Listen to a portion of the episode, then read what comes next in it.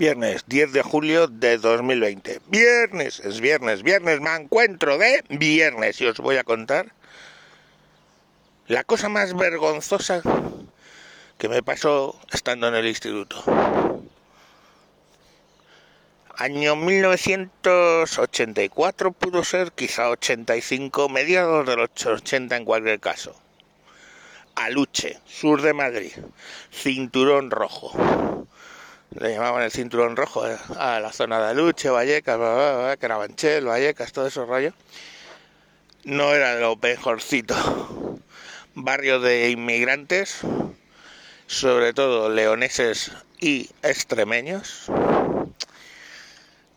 Y bueno, pues era un barrio bastante rarito. Instituto. Iba al instituto clase de lengua y literatura. Una profesora que había estado dando clases los años anteriores en Pambe. Pambe es como llamábamos a Pan Bendito, otro barrio del sur de Madrid, en el cinturón rojo, pero para que a uno de Aluche le dijeran Pambe y pensara, Dios qué chungo, es que Pan Bendito era una mezcla entre el Bronx y Compton, South Central, en Los Ángeles. Vamos, la hostia puta era aquello. De hecho, la pava contaba que por error, eso lo contaba así, le había dicho a uno en clase que le habían robado el radiocassette del coche y al día siguiente tenía encima de la mesa un Pioneer de puta madre. Entonces Pioneer era algo. Un Pioneer de puta madre encima de la mesa que se lo habían robado solo para ella. O sea, no era el suyo, no es que era uno mejor. Y de esas anécdotas contaba mil. Eh, la pava siempre llevaba unos pantalones tan jodidamente apretados que le hacían lo que se viene llamando pie de camello y entonces, un viernes, tal que un viernes, dice a la clase, ¿qué película me recomendáis? Estaba sentada con su habitual gracejo, sentada encima de la mesa, con todas las piernas abiertas. Es que la tía era un poco bastante eh, peculiar. Con todo el pie, con todo el pie de camello ahí impactando.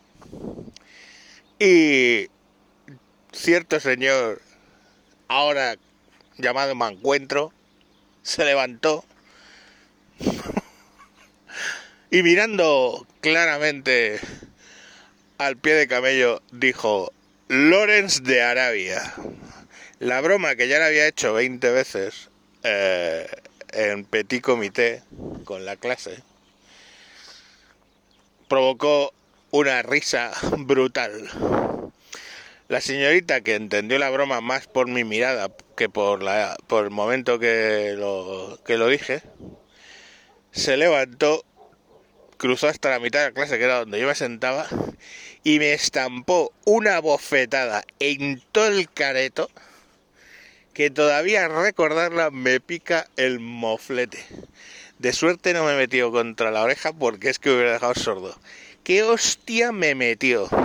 Pero de estas hostias que las recuerdas a cámara lenta, que te gira la cabeza ligeramente y notas en cámara lenta como algunas gotitas de saliva salen disparadas en la dirección contraria de la hostia. Mi cuello flexionó, yo creo que hasta un punto donde nunca más ha vuelto a flexionar. Brutal. Qué puta hostia me dio. Y la clase se partió la puta caja con aquello. La otra cogió sus libros y se piró. Yo luego seguí dándome clase y, y vi dar otras hostias similares por cosas distintas Quiero decir, no me guardó rencor. Yo, por supuesto, no se lo guardé. Porque otras cosas, me había pasado tres pueblos. Y, y la hostia la consideraba merecida. Eran otros tiempos. Pero, joder, es que cada vez que lo recuerdo es una hostia brutal. Después en COU, que la, sube, la, volví a tener porque yo tenía mixtas, eh, suspendí en, en, esto y cuando volví, el examen de septiembre era eh, sobre Góngora y Quevedo, que era mm, un tema que a mí me encantaba y escribí una redacción brutal y me dio un 9, pero me dijo, tejedor, te ha venido Dios a ver. Y nada, con eso ya ahí acabó mi relación con ella. En fin, en mi descargo diré que tenían las hormonas un poco alteradas, la verdad. Bueno, niños, ala, feliz viernes y a tomar por culo todos.